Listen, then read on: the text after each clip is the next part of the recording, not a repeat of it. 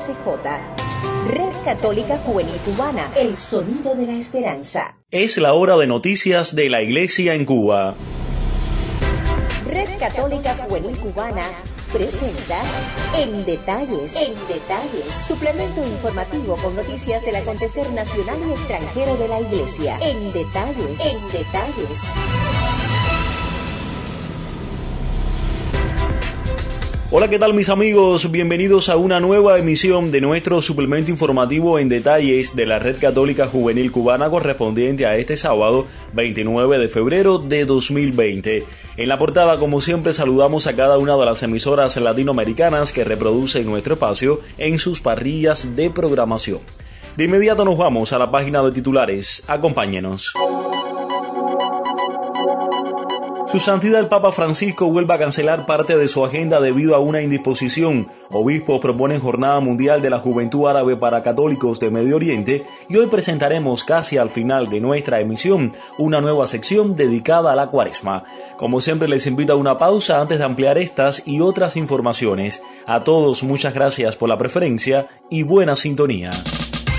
La Red Católica Juvenil Cubana es una comunidad virtual que busca conectar a través de las redes sociales y los distintos medios de comunicación a todos los jóvenes posibles.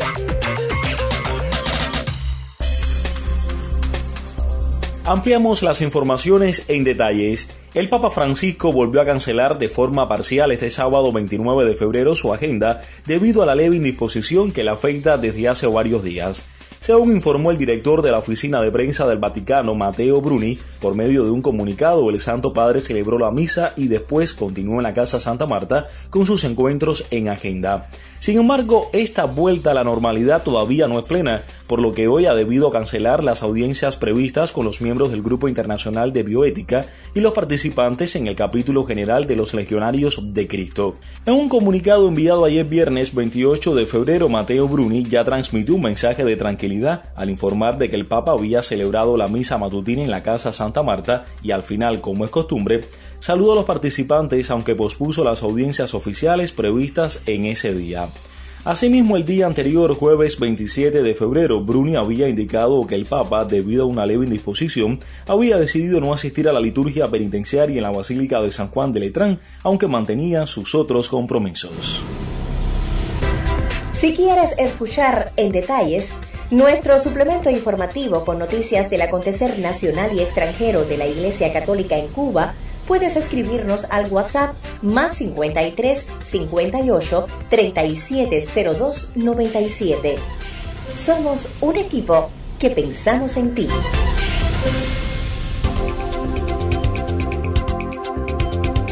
Mis amigos, seguimos de recorrido internacional. Con motivo del Día de las Enfermedades Raras que se conmemora este sábado 29 de febrero, el Papa Francisco pidió aprovechar la ocasión de cuidar a todos los que sufren alguna de estas dolencias difíciles de diagnosticar y de tratar.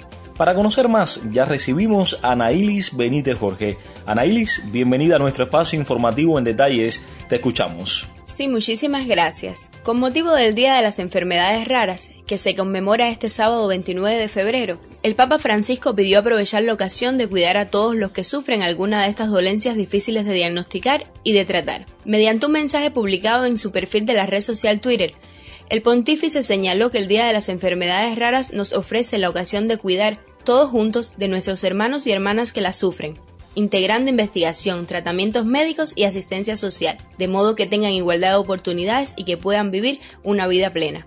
Por otro lado, el prefecto del Dicasterio para el Servicio del Desarrollo Humano Integral, el cardenal Peter Tuxon, publicó un mensaje con motivo de este Día de las Enfermedades Raras, en el que pidió poner el acento en las necesidades de condiciones más justas para las personas afectadas por enfermedades raras. El cardenal recordó que en el mundo hay más de 300 millones de personas que padecen algún tipo de patología considerada rara, un número considerable que no puede ser ignorado y que merece atención.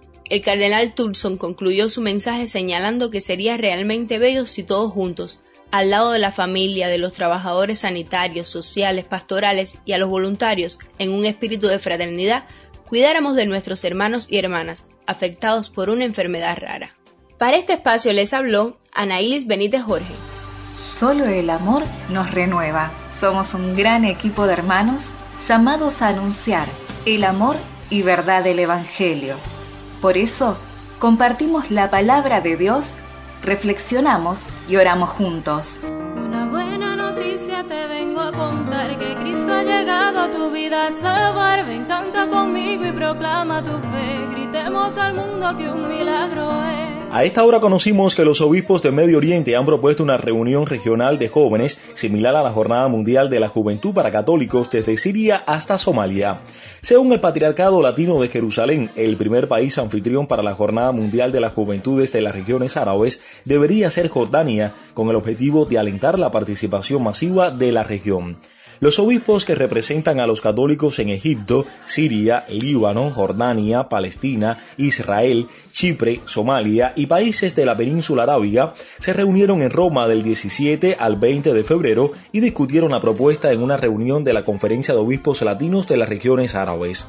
Durante su reunión plenaria en Roma, los 14 obispos se reunieron con el Papa Francisco después de una misa en Santa Marta y asistieron a las reuniones con varios miembros de la curia.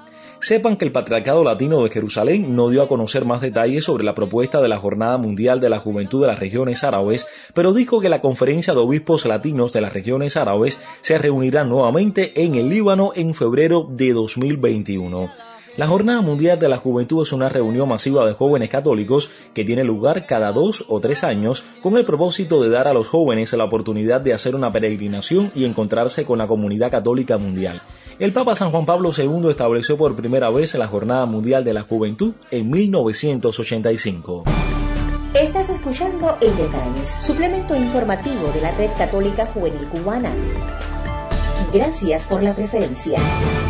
Hoy iniciamos el camino cuaresmal. Mis amigos, si lo habíamos comentado en titulares, estaremos presentando cada sábado de cuaresma una sección dedicada a este tiempo litúrgico. El protagonista, el padre Eduardo Lloren, sacerdote jesuita.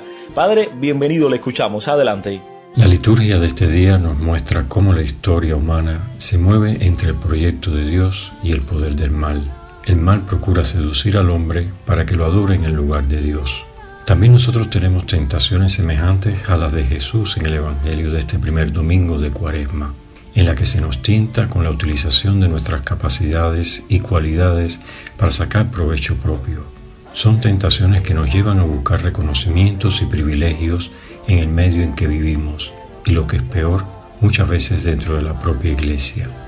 También somos tentados cuando se nos sugiere la utilización del poder para construir el reino este tipo de tentaciones exige de nuestra parte tener una gran lucidez y alejarnos de apasionamientos vacíos, ser personas de discernimiento para descubrir este tipo de tentaciones que aparecerán como aparentemente buenas. En este domingo, el Evangelio nos anima a examinar cada vez más nuestra vida para poder descubrir y rechazar, al igual que Jesús, las tentaciones que aparecen en nuestra vida. Fueron titulares en esta emisión que el Papa Francisco vuelve a cancelar parte de su agenda debido a una indisposición. Obispos proponen Jornada Mundial de la Juventud Árabe para Católicos de Medio Oriente y presentamos al final de nuestra emisión una sección dedicada a la cuaresma.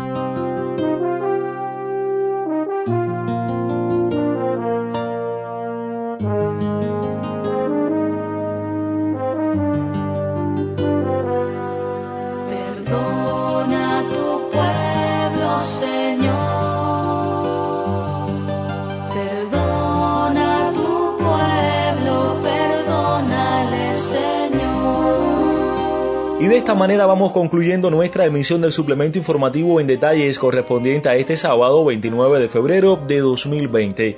Como siempre saludamos a nuestros colegas de Así Prensa, Vatican News y Radio Católica Mundial.